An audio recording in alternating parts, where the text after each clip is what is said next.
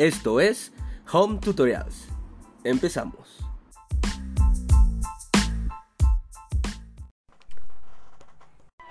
Inclusiones citoplasmáticas. ¿Qué es una inclusión citoplasmática? Son sustancias situadas en el citoplasma. Estas sustancias pueden estar rodeadas por una capa o no. Esto es inclusiones citoplasmáticas.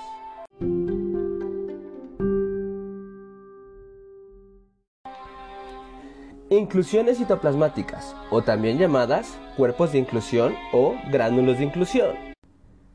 ¿Qué son o para qué sirven las inclusiones citoplasmáticas? Las inclusiones citoplasmáticas sirven como fuente de reserva de nutrientes. ¿Qué tipo de nutrientes? Por ejemplo, vamos a tener inclusiones que tengan polisacáridos, es decir, fuente de reserva de carbono. Y así veremos varios tipos de inclusiones, que tienen fuentes de reserva de carbono, de nitrógeno, de fósforo, de azufre, e incluso hasta de sales. Comenzaremos con otras generalidades, como por ejemplo, estas inclusiones se van a encontrar polimerizadas, ¿de acuerdo? Van a estar polimerizadas. Entonces, esta propiedad ¿qué característica les va a dar? Le va a dar la característica de ser osmóticamente inertes.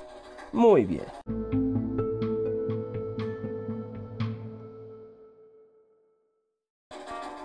Acuérdense que aunque no lo hemos visto, la bacteria va a ingresar sustancias en forma de monómeros, disacáridos, trisacáridos, tetrasacáridos, etc. ¿Esto a qué es debido?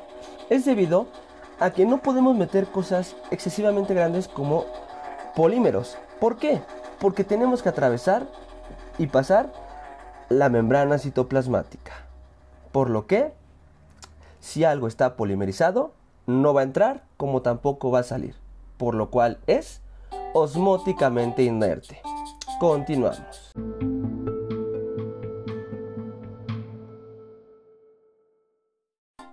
Las inclusiones citoplasmáticas sirven como fuentes de reserva de lo que ya vimos, ¿de acuerdo? Sin embargo, existen inclusiones que tienen una función, que las veremos en los últimos tipos de inclusiones citoplasmáticas. Continuamos. Entonces, pasemos a los primeros tipos de inclusiones que vamos a ver. Estas inclusiones se llaman inclusiones polisacarídicas. Las inclusiones polisacarídicas son fuentes de reserva de carbono que van a estar conformados por la polimerización de la glucosa.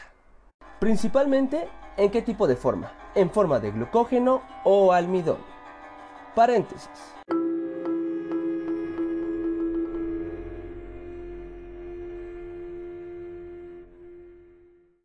El almidón y el glucógeno son polímeros de glucosa, es decir, un polisacárido.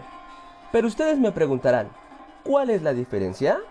La diferencia entre uno y otro es que uno se encuentra menos ramificado en el caso del glucógeno y más ramificado en el caso del almidón. Se cierra paréntesis.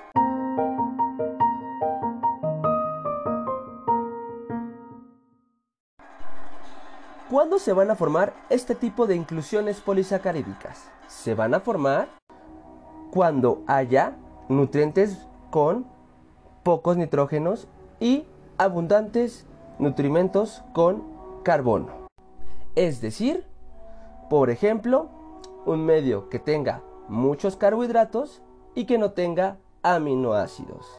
Entonces, estas inclusiones, como se podrán observar en la imagen de la diapositiva 27 más menos, se puede observar cómo hay muchas inclusiones polisacarídicas en el citoplasma.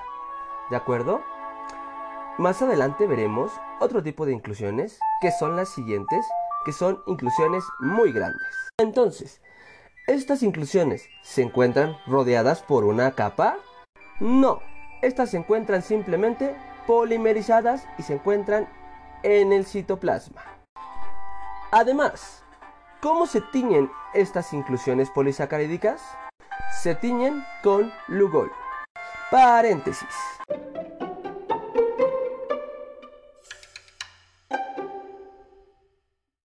Recuerden que una tinción selectiva es aquella que tiñe una estructura en particular. En este caso estamos hablando de una inclusión polisacarídica. Además, otro paréntesis, es importante que ustedes recuerden que el Lugol es el agente mordiente o afianzador en la tinción de Gram. Cierro paréntesis.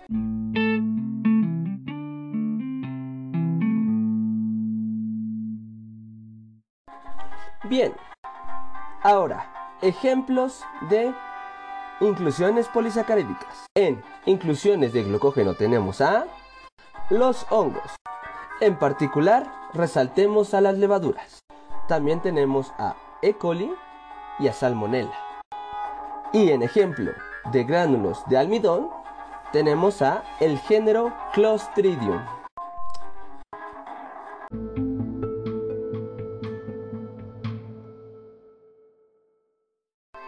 Paréntesis, Clostridium es un microorganismo que puede formar endosporas y que es un microorganismo anaerobio estricto.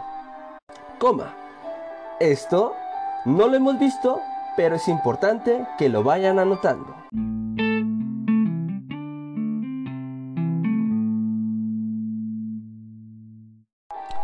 Ahora, estábamos con la tinción, ¿de acuerdo? Los inclusiones de glucógeno se van a colorear de color rojizo y las inclusiones de almidón se van a pigmentar de color azul morado. Esto se debe simplemente al grado de ramificación y el complejo que se forma con el lugol. Continuamos. Entonces, como dato adicional y que es importante que quiero que sepan, es que si en el medio ahora tenemos un aumento en nutrientes que tengan nitrógeno dentro de su estructura, como por ejemplo los aminoácidos, pues van a empezar a poder formar qué tipo de sustancias, chicos. Sustancias como DNA, proteínas. ¿Por qué? Porque si recuerdan, en su estructura estos tienen nitrógeno. Pero ustedes me preguntarán, ¿y cuándo se utilizan estas inclusiones polisacarídicas? Y ustedes me preguntarán, ¿cuándo se van a ocupar estas inclusiones polisacarídicas? Y yo les voy a decir, pues si ya tenemos en el medio fuentes que tengan nitrógeno en su estructura y ya se están acabando las fuentes de carbono del medio, se van a ocupar este tipo de inclusiones. Prosigamos con la siguiente inclusión.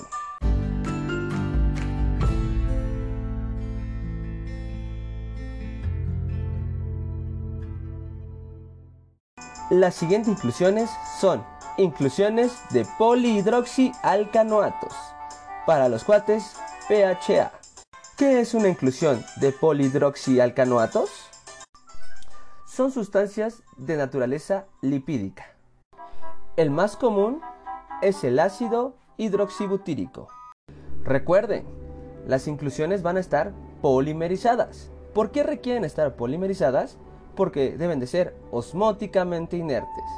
Entonces, estas inclusiones de ácido hidroxibutírico van a ser inclusiones polihidroxibutíricas. Ahora, estas tienen una capa, a diferencia de las anteriores. Estas tienen una envoltura proteínica. Estas inclusiones son además muy grandes, ¿de acuerdo? Generalmente son de 8 a 12 gránulos. Un dato no importante, que como son tan grandes, pueden llegar a deformar a la bacteria. Entonces, a estas bacterias se les va a llamar bacterias gordas. Un término que no me gusta, pero que sin embargo, como son fuentes lipídicas y deforman a la bacteria, se les llama coloquialmente así. Bien, estas inclusiones son bastante refringentes debido a que a su naturaleza lipídica.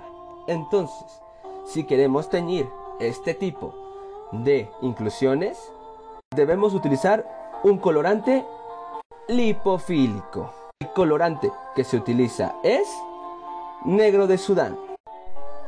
Además, como datos adicionales que no se deben de aprender, tenemos que en la, en la bacteria en la cual se descubrió este tipo de inclusiones es Bacillus megatherium. Las volveré a mencionar en un futuro de manera muy puntual, sin embargo, no se la deben de aprender. Bien, es importante que sepan que existen polihidroxialcanoatos de muchos tipos y que son importantes en la parte de generación de plásticos termoresistentes y biodegradables. También se llegan a ocupar en la farmacéutica, como por ejemplo para recubrir tabletas. Entonces, algo que deben de recordar es que son de gran importancia para la generación de productos, ya sea en el área de productos biodegradables u otros. Vale, tenemos varios ejemplos de bacterias que pueden formar este tipo de inclusiones de polihidroxialcanoatos. Entre ellas tenemos a Enterobacter, Klebsiella, Pseudomonas, Enterococcus, Lactococcus, Bacillus. Bien, ahora, ¿cuáles son importantes de estos? Simplemente ya se deberían de haber aprendido a Enterobacter, a Bacillus y a Pseudomonas.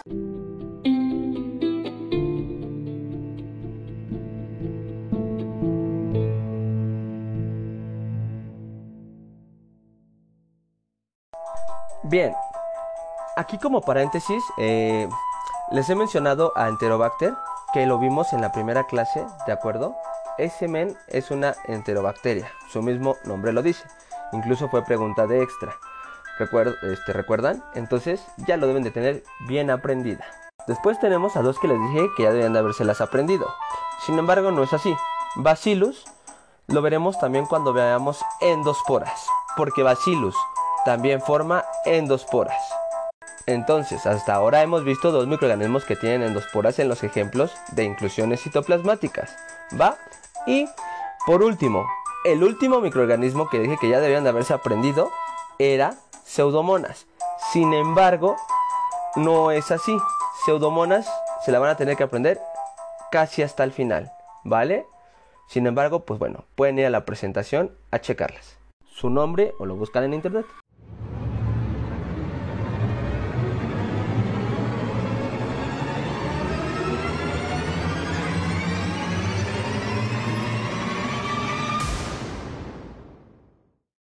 Pregunta de extra. Pregunta 45 del extra. Los cuerpos de inclusión de polibeta hidroxibutirato, dos puntos, seleccione una opción. Inciso A, almacenan carbono. Inciso B, protegen a las bacterias de la desecación. Inciso C, son vesículas de proteínas. Inciso D, fijan carbono inorgánico. Inciso E, realizan quimiosmosis. Si tu respuesta es la A, Correcto, porque como lo acabamos de mencionar, las inclusiones polisacáridas en su mayoría son sirven de fuente de reserva. Si tu respuesta fue la B, incorrecto.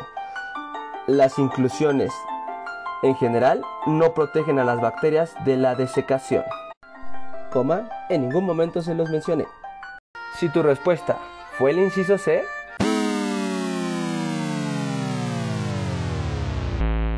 El inciso C dice son vesículas de proteínas. Por supuesto que no, son vesículas de naturaleza lipídica. Si tu respuesta fue el inciso D, el inciso D dice fijan carbono inorgánico. Por supuesto que no, en ningún momento se las mencioné. Sin embargo, aquí les adelanto. De las inclusiones que tienen una función aparte de la de reserva es el carboxisoma. El carboxisoma es una inclusión que tiene como función fijar carbono inorgánico. Seguimos. Si tu respuesta fue el inciso E, inciso E dice, ¿realizan quimiosmosis? Por supuesto que no. Las inclusiones solo son de fuente de reserva. ¿De acuerdo? Seguimos.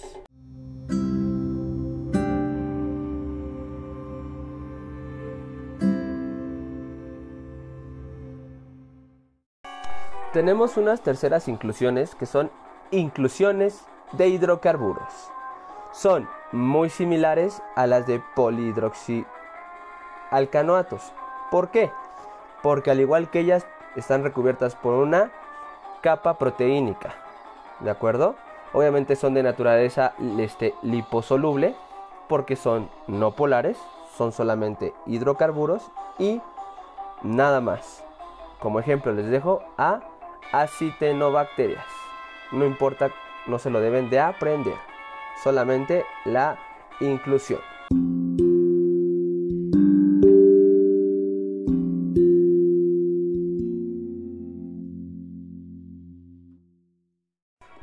Inclusiones llamadas cianoficinas. Estas inclusiones, llamadas cianoficinas, se encuentran comúnmente en bacterias fotosintéticas. El ejemplo más claro es las cianobacterias que ya debieron de aprenderse. Ahora, estas cianoficinas, ¿de qué están conformadas? Obviamente están polimerizadas y están compuestos por dos aminoácidos, que son arginina y aspartato o ácido aspartico. Bien, ¿quién? ¿Qué enzima se encarga de hacer esto? Igual las enzimas no deben de aprendérselas, pero es la cianoficin sintetasa. Muy fácil. ¿Por qué les mencioné hasta este punto eh, la enzima? En las otras también aparecen. Sin embargo, aquí se las menciono porque si se dan cuenta, ustedes se pueden llegar a confundir. ¿Cómo? Abro paréntesis.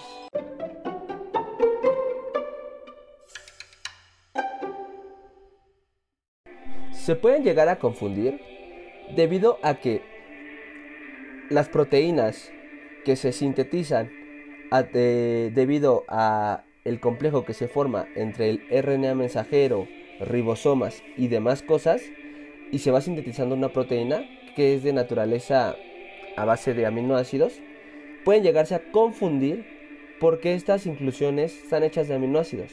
Sin embargo, no tiene nada que ver aquí el ribosoma, ¿vale? Por eso es que se dice que no son de origen proteínico. Muy bien, continuamos.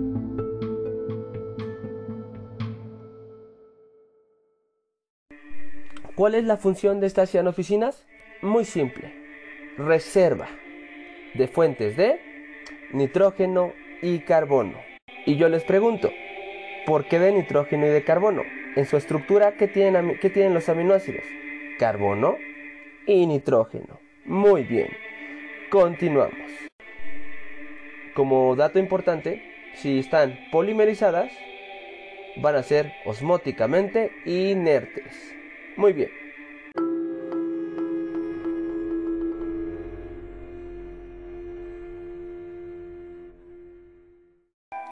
Gránulos de polifosfato, o mejor conocidos como gránulos de volutina o metacromáticos. Este tipo de gránulos están conformados por supuesto de fosfatos que se encuentran polimerizados, los cuales les da la característica de ser osmóticamente inertes. Pero, ¿por qué se les llama así? Se les llama así debido a que cuando se tiñe el colorante azul de metileno, dependiendo del grado de ramificación del el polifosfato, se va a teñir de color azul en el caso de estar más ramificado o rojo en el caso de estar menos ramificado. De ahí su nombre de metacromático o volutina.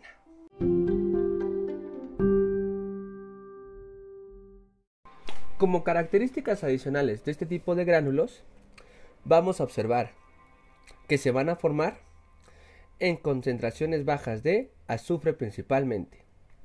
Bien, ¿para qué tipo de sustancia sirve el fosfato? Y por lo tanto, cuando se requieran estos gránulos de polifosfato, van a ayudar a la formación de fosfolípidos y ácidos nucleicos.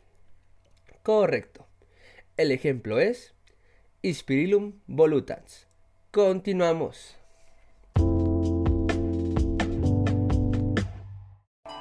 Glóbulos de azufre. Es la única inclusión que no está polimerizada. Este tipo de inclusiones se forma muchísimo en arqueobacterias. Son altamente refringentes, es decir, que reflejan la luz, y son insolubles en agua. El azufre es insoluble en agua y tienen un aspecto verdoso amarillento. Entonces, ¿qué es lo importante? Lo importante es que están íntimamente relacionadas con su metabolismo, ya que esta parte es un poco complicada de explicar, se verá en clase. Muchos tipos de bacterias que forman estos glóbulos de azufre también son quimiolitótrofas. Lo veremos en clase por qué.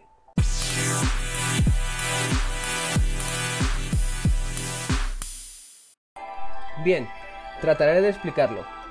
Miren, vayan escribiendo conforme voy hablando. El sustrato de este tipo de microorganismos que llegan a formar glóbulos rojos es el sulfuro de hidrógeno. Es un compuesto reducido. ¿Por qué reducido? ¿Cuál es la carga de este? La carga del azufre en esta molécula es de menos 2. Entonces, cuando roba los electrones, ¿vale? O mejor dicho, se oxida la molécula, va a pasar a azufre. Pero ya obtuvo eh, energía electrónica. Por lo que se forman estos glóbulos, porque estamos en azufre. El azufre es insoluble, como ya lo vimos.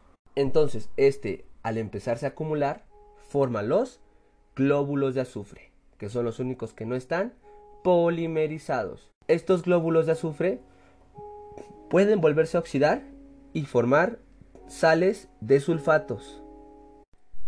Sulfatos en general, ¿de acuerdo? Y pues el sulfato ahora tiene carga de más 5, por lo que se oxidó más y se obtuvo más energía o más este poder reductor, que así se le llama, que lo veremos más adelante. Obtuvo más fuerza electrónica.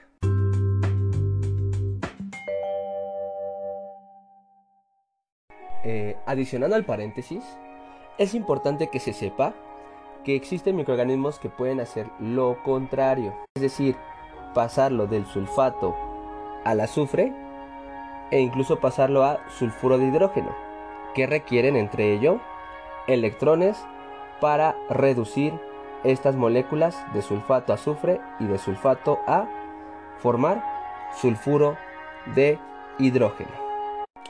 Entonces, ¿cómo les hago que se aprendan esto? Vean lo que ocurre en plantas. ¿En plantas qué ocurre? Acuérdense que en plantas tenemos cloroplastos y mitocondrias. Entonces, lo que ocurre en cloroplastos es el proceso de la fase luminosa de la fotosíntesis. ¿Qué es la fase luminosa de la fotosíntesis? Simplemente es voy a obtener fuerza electrónica de qué molécula? Del agua. Pero el agua es muy estable, entonces voy a requerir energía. De ahí es que ocupan la luz, ocupan la energía de la luz para romper la molécula del agua y excitar el fotosistema y pasar esos electrones a través de una cierta cadena que se verá más adelante. Entonces, se obtienen electrones que después, ¿dónde se van a ocupar? Guárdenme ese dato. Pasamos a la fase oscura de la fotosíntesis. Aquí es donde se va a fijar el carbono inorgánico, CO2. Las plantas, como es de su conocimiento, utilizan el CO2 como fuente de carbono, pero el CO2 es un compuesto muy oxidado. Recuerde, un dato que apareció en otra nota. Los compuestos a, a cualquier microorganismo les gusta que sean reducidos porque se obtiene fuerza electrónica. Esos electrones lo que nos van a ayudar es a formar energía. Lo veremos también más adelante. Entonces, al punto. Hablábamos que las plantas obtuvieron electrones del agua. Entonces esos electrones que obtuvieron del agua y que formaron oxígeno, ahora esos electrones se los van a dar al dióxido de carbono para que se reduzca y forma moléculas orgánicas que llegan a formar glucosa y de ahí ya entra a los procesos que veremos más adelante. Paréntesis del paréntesis, glucólisis, bla, bla, bla. Cierro todos los paréntesis.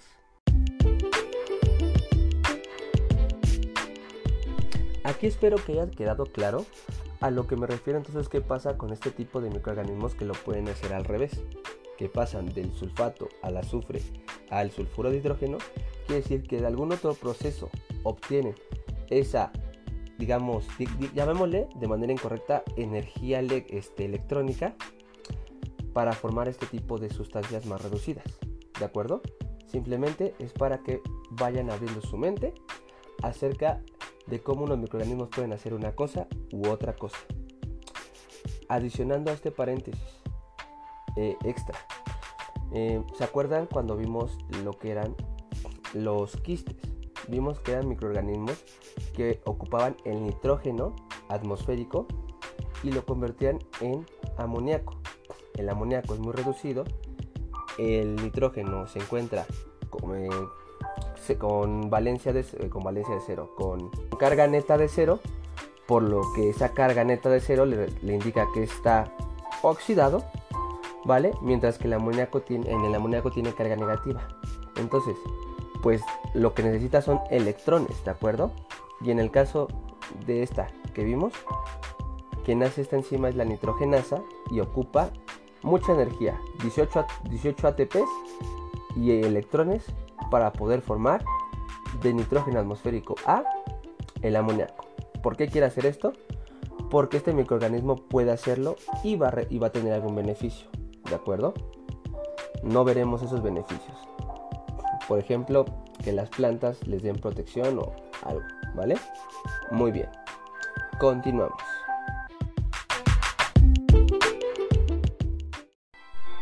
Entonces, eh, como resumen, de estas inclusiones, pues tenemos las que son de naturaleza orgánica, que serían cuáles?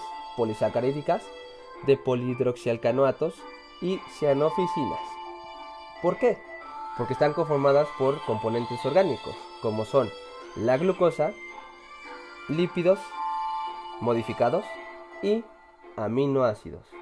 Y las inclusiones inorgánicas son de hidrocarburo polifosfato y azufre. Muy bien. Ahora, tenemos más inclusiones, como por ejemplo las inclusiones de sales, de calcio. Este tipo de inclusiones pues serían de origen inorgánico. Este tipo de microorganismos que logran tener este tipo de inclusiones de sales de calcio se van a encontrar en lagos salados. Muy bien. El ejemplo es Acromatium. No se lo deben de aprender, solo que conozcan que existen este tipo de inclusiones. Continuamos.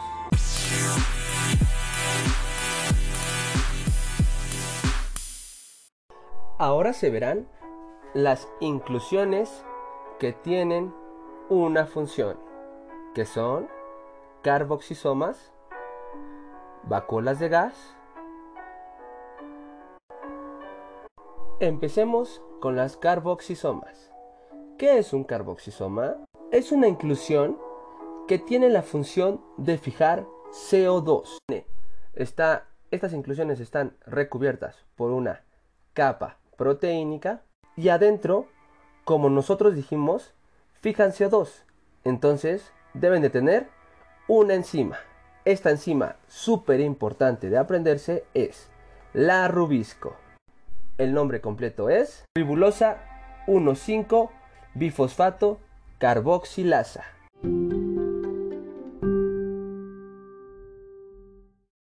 Paréntesis. Es importante que sepan que el CO2 se fija dentro de estos carboxisomas por la rubisco y que forman producto. Este producto es el 3-fosfoglicerato. Entonces, este 3-fosfoglicerato aquí se lo deben de aprender no porque sea el primer paso del el ciclo de Calvin, que no me interesa.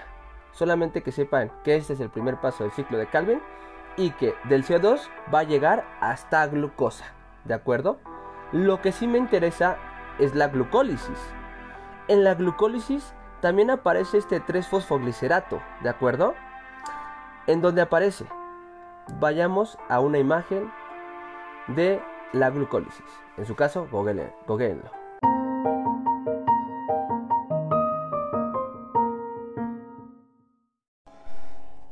En la glucólisis, seguimos en el paréntesis por supuesto, ¿se acuerdan que vimos que empezaba con la glucosa y el primer producto de la glucólisis es la glucosa 6-fosfato? También le llaman el primer intermediario de la glucólisis, ¿vale? Recuerden que no me gusta llamarle intermediarios porque los intermediarios son inestables. Estas cosas no son inestables, ¿de acuerdo? Entonces, esto es de orgánica, mm, no lo voy a volver a mencionar. Entonces, el primer producto de la glucólisis es glucosa 6-fosfato.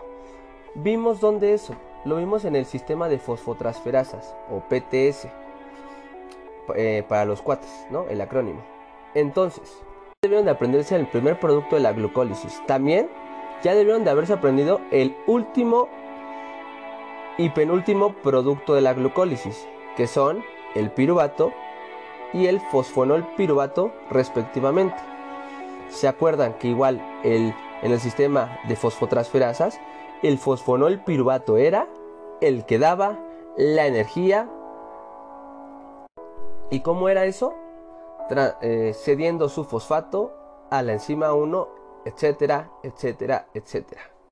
El otro, el otro ejemplo que vimos es el que acabamos de ver, el 3-fosfoglicerato, o también llamado 3-ácido fosfoglicérico.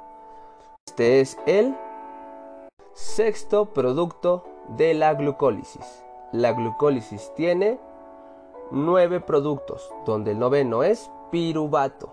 Entonces, no me interesa que se aprendan ni el número de pasos ni los demás productos de la glucólisis, ¿vale? Solo me interesa el primer producto que es glucosa 6-fosfato o intermediario, ¿vale? Para que por si se les complica eso, el primer intermediario, ¿vale?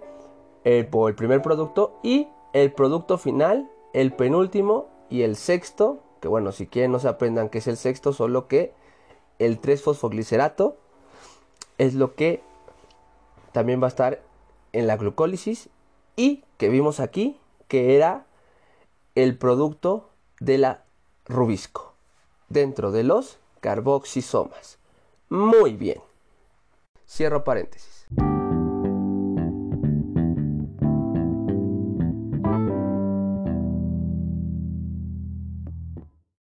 ¿Qué tipo de microorganismos van a tener carboxisomas? Si dijimos que fija el CO2, pues está íntimamente relacionadas con muchos tipos de bacterias fotoautótrofas. Una clasificación que veremos más adelante. Como por ejemplo son las cianobacterias, las bacterias nitrificantes, que son, por ejemplo, Tiobacillus, que no me interesa que se la aprendan. Bacterias, sí, por favor.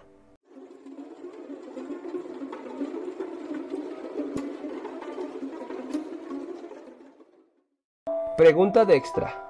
Pregunta 54. Supongamos que se encuentra una especie bacteriana que contiene clorosomas y carboxisomas. Se puede asumir a partir de la presencia de estas estructuras que esta bacteria es, seleccione una.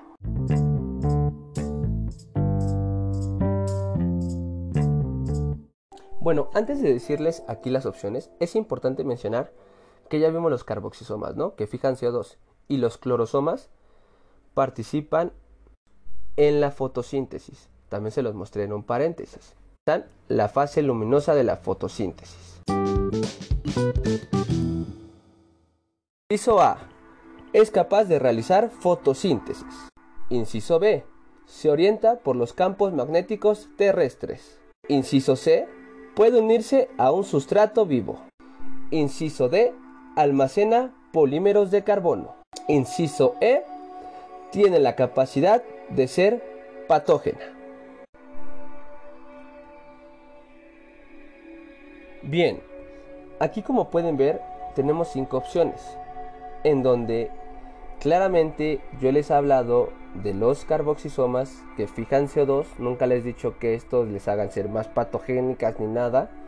Hemos hablado de los clorosomas que ayudan a realizar la fase luminosa de la fotosíntesis, es decir, que estos microorganismos van a ocupar la luz para romper la molécula del oxígeno, generar agua y ganar electrones a partir de la molécula del agua. Entonces, con todo esto, veamos los incisos. Si tu respuesta fue el inciso A, este es el inciso correcto, porque dice es capaz de realizar fotosíntesis. Si vimos, en el inciso dice que tiene o, que contiene clorosomas que actúan en la fase luminosa de la fotosíntesis y los carboxisomas que actúan en la fase oscura de la fotosíntesis. Entonces, creo que queda un poco claro. Muy bien. Si tu respuesta fue el inciso B, El inciso B es incorrecto. Dice, se orienta por los campos magnéticos terrestres. Nunca les hablé que el carboxisoma hiciera eso.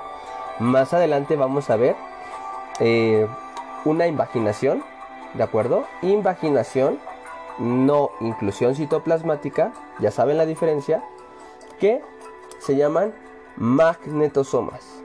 Estos magnetosomas tienen la capacidad de orientar a una bacteria con respecto a los campos magnéticos del globo terráqueo. Si tu respuesta fue el inciso C,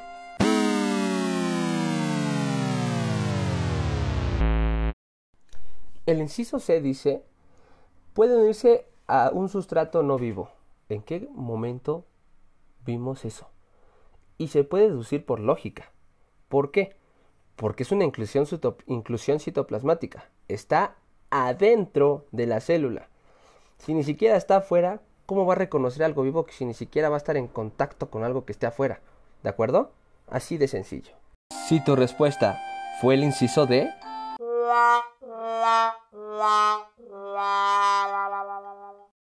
el inciso D dice almacena polímeros de carbono. ¿Ok? Vimos inclusiones citoplasmáticas que almacenaban carbono, que eran las de polisacárido polihidroxialcanoatos e incluso las de cianoficinas. Pero las de cianoficinas también tenían reservas de nitrógeno. Entonces, esta no es una inclusión que, que haga eh, como función reserva de nutrimentos, sino que simplemente va a tener la función de fijar CO2. Si tu respuesta fue el inciso E, el inciso E dice, tiene capacidad de ser patógena, ¿ok? No, simplemente es una estrategia para poder comer, ¿vale? No es que por eso la bacteria va a ser, uff, no, uff, buenísima. No, o sea, me lloran los ojos. Continuamos.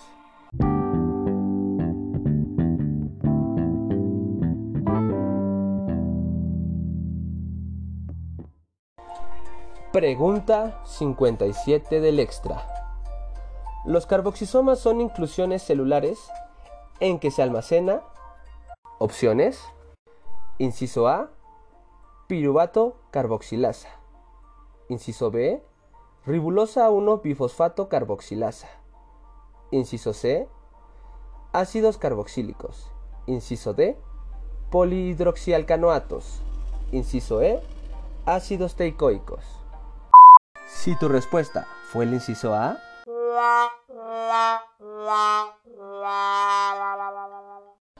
¿Por qué? Es incorrecto. Porque en ningún momento hablamos de una piruvato carboxilasa. Así de sencillo. Así no se llama la enzima. Si tu respuesta fue el inciso B, justamente, como dice la pregunta, se almacena ¿qué cosa? Pues lo único que puede almacenar el carboxisoma que fija CO2, pues es la enzima que va a hacer esa reacción, que va a ser la ribulosa 1,5-bifosfato carboxilasa. Para los cuates, rubisco. Si tu respuesta fue el inciso C,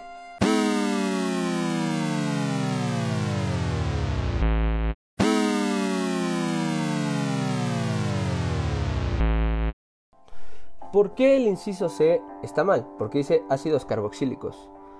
Eh, tampoco lo vimos en ningún momento. Y bueno, ya para decirles el inciso D, polihidroxialcanoato. Sabemos que los carboxisomas no almacenan. Y pues bueno, en fin, aunque bueno, el inciso E dice ácidos teicoicos. Eso no tiene nada que ver con carboxisoma, ¿de acuerdo? Eso es solamente una parte de las componentes de la pared de gran positivas. Continuamos.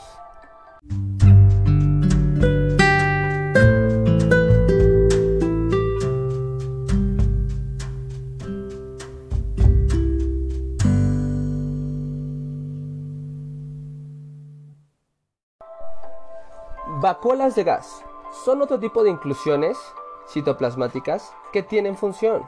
Estas vacuolas de gas, vacuolas de gas, son otro tipo de inclusiones citoplasmáticas que tienen función. Entonces, ¿qué función tienen?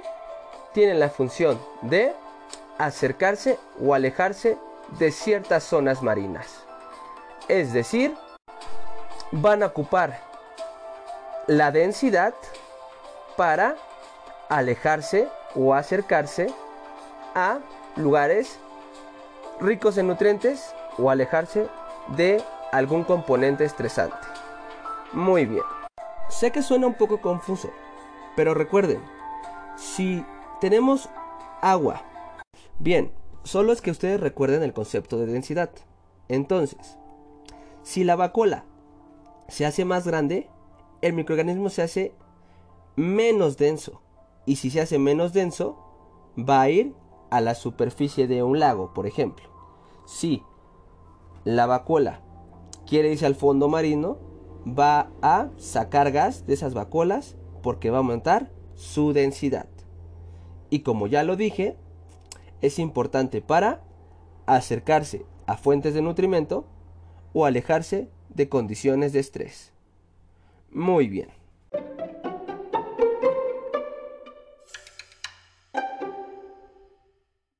Estas vacuolas de gas son impermeables al gas. ¿Cómo les hago que se aprendan esto? Muy fácil, aunque para ustedes a primera vista suena incoherente la frase. Es porque, por ejemplo, la membrana citoplasmática es permeable a gases, ¿vale? Por difusión simple, como el CO2, como el oxígeno. ¿De acuerdo? Entonces, vamos a poder ingresar gas con alguna forma, pero es porque yo bacteria lo deseo o sacar gas, porque yo bacteria lo deseo, no porque por difusión simple se pueda, ¿vale? Las proteínas forman una red que van a impedir que sean impermeables al gas. Muy bien. Ahora, también es importante que se aprendan estas dos proteínas que conforman estas vacuolas de gas, que son las proteínas G, V, PA y la GVPC. Vienen en la presentación 7 más menos de la eh, presentación respectiva. Bueno, ¿qué hace cada una de ellas? ¿Vale? Para no complicarme les voy a, les voy a decir GVPA y GVPC. ¿Vale? La GVPA tiene la capacidad de ser pequeñas proteínas rígidas y muy hidrófobas. Y están arregladas en forma de costilla. De aquí lo único importante es que sepan que tiene un arreglo de costillas, ¿no? Lo demás es como que ya mucho relleno. Y las GBPC refuerzan, ¿vale? Refuerzan a estas GBPA para que estas no vayan a, reventar, ¿vale? Porque si se van a hinchar, ¿vale? Estas vacuolas de gas necesitan aguantar presiones muy fuertes, ¿vale? Para aumentar, para disminuir la, la densidad por todo esto, pero estas proteínas deben de ser muy aguantadoras, ¿de acuerdo? Nada más. Muy bien, pasamos a la siguiente inclusión.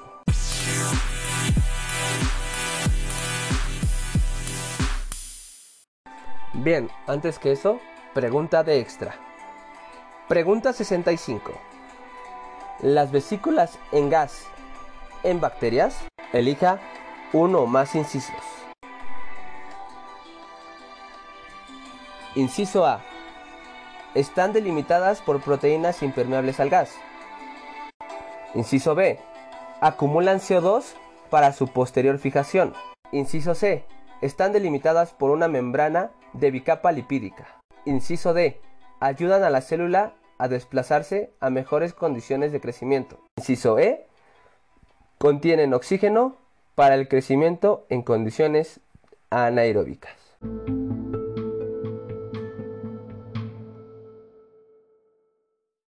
Aquí les voy a mencionar cuáles son los incisos correctos y se los voy a leer porque pues ya lo vimos. Están delimitadas por proteínas impermeables al gas. El inciso A se tiene que poner. Inciso D. Ayudan a la célula a desplazarse a mejores condiciones de crecimiento. Y nada más.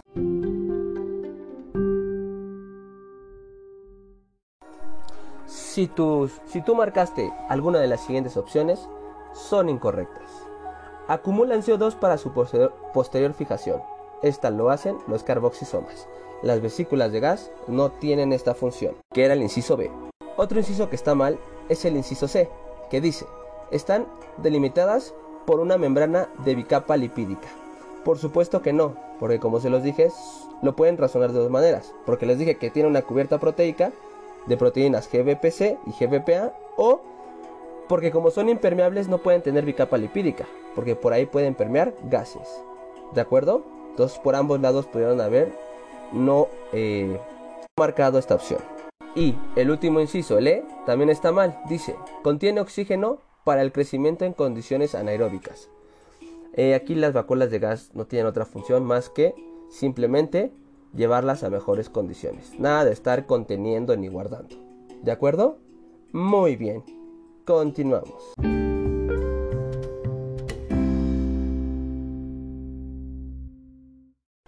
Bien, hablaremos de unas que no son inclusiones.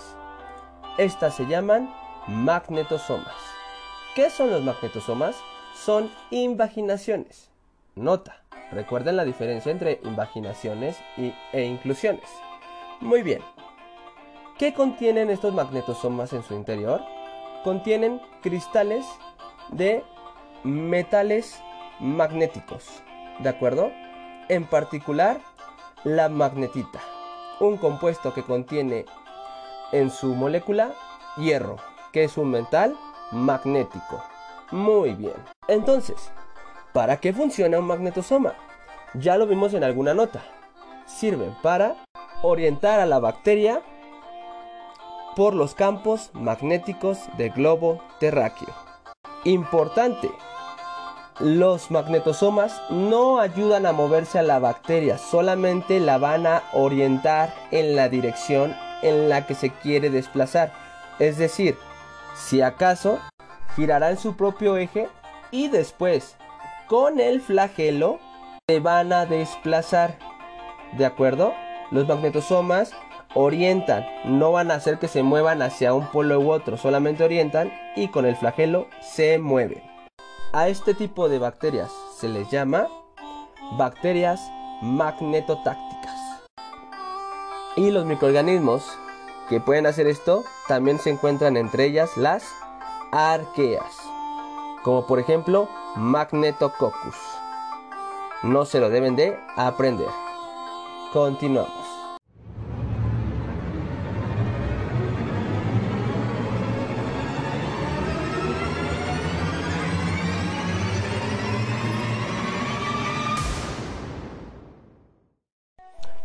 Preguntas de extras.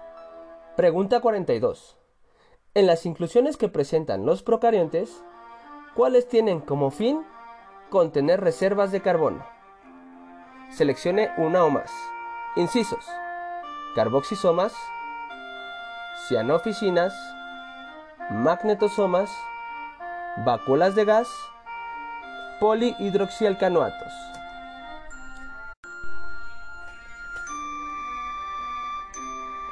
Un detalle importante de mencionar antes de darle la respuesta es, y analizarla por supuesto, es que los magnetosomas eh, lo toman como un tipo de inclusión, ¿vale?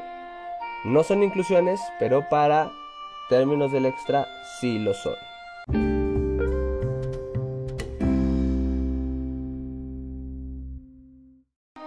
Inciso A, carboxisomas. ¿Se marca? No, porque no son formas de reserva de ningún tipo de nutriente. Estas lo que hacen es fijar CO2. Siguiente. Inciso B. Cianoficinas. Las cianoficinas sí son reservas de carbono. pero también son fuentes de reserva de nitrógeno. Muy bien. Magnetosomas. Los magnetosomas no se marcan. ¿Por qué? Porque no son fuentes de reserva. Lo que van a hacer es orientar a la bacteria con respecto al campo magnético terrestre. Bien, inciso D, vacuolas gaseosas. No se marca, ya lo vimos. Las vacuolas de gas lo que hacen es desplazar a la bacteria para estar en mejores condiciones o para alejarse de un agente estresante. Muy bien. Y el inciso E sí se marca. Gránulos de polihidroxialcanoatos son reservas de sustancias lipídicas. Por lo tanto, las que se marcan son cianoficinas y polihidroxialcanoatos. Continuamos. Pregunta 68. Indica las funciones o composición de las siguientes inclusiones en bacteria. Nota, esta pregunta no es de una sola opción ni de señalar uno más, sino es de relacionar dos columnas. Entonces, aquí ustedes deben de tener bien claro qué es cada cosa. Cianoficinas, carboxisomas, gránulos metacromáticos, gránulos de azufre, inclusiones lipídicas. Y ustedes deben de decir lo que debe ser coherente. Entonces, aquí no les puedo decir que si está mal o bien algo, simplemente es cuestión de que lo sepan. Entonces, las respuestas son las siguientes. Para el caso de cianoficinas, la respuesta sería reserva de aminoácidos. Para el caso de carboxisomas, sería la respuesta proteína ribulosa bifosfato carboxilasa, que bueno, ahí le faltó el 1,5 bifosfato carboxilasa para ver en qué carbonos está el fosfato, pero en fin, en el gránulos metacromáticos sería reservas de polifosfato, ya vimos que son otro, otro nombre, ¿no? que también se les, se les llama gránulos de volutina o de polifosfato, en fin, siguiente inciso, gránulos de azufre, la respuesta sería Obtención de electrones en bacterias fotosintéticas, ya lo vimos, traté de explicarlo en este mismo podcast. Y último, inclusiones lipídicas, la respuesta sería polihidroxialcanoatos. Correcto. Entonces, con todo esto, vayamos a la siguiente pregunta.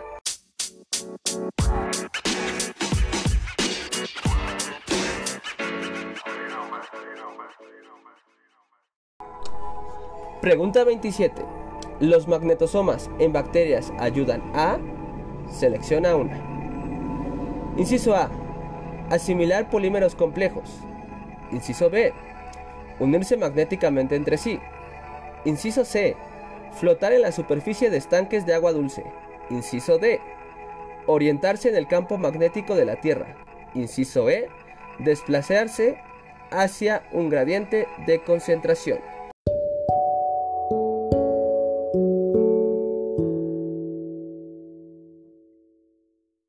Si tu respuesta fue el inciso A,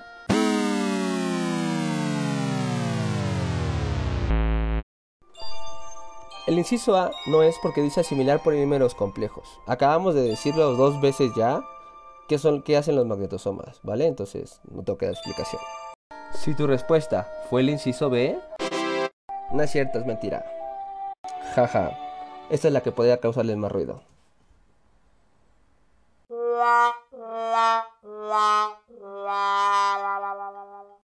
Bien, el inciso B también es falso. Unirse magnéticamente entre sí no es tampoco la respuesta.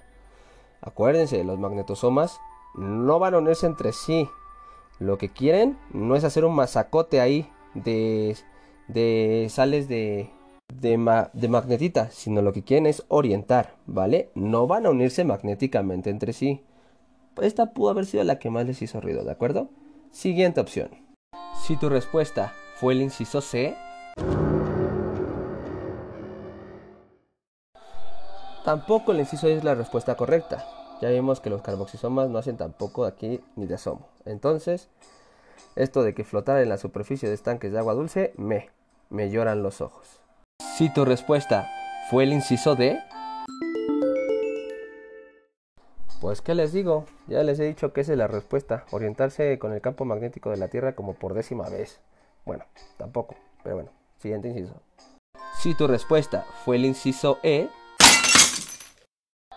aquí qué puedo decirles, inciso E, desplazarse hacia un gradiente de concentraciones, pues es que no hay por dónde cogerlo, ¿vale? Me lloran los ojos.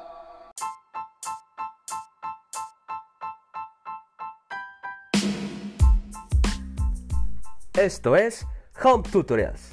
Hasta la próxima.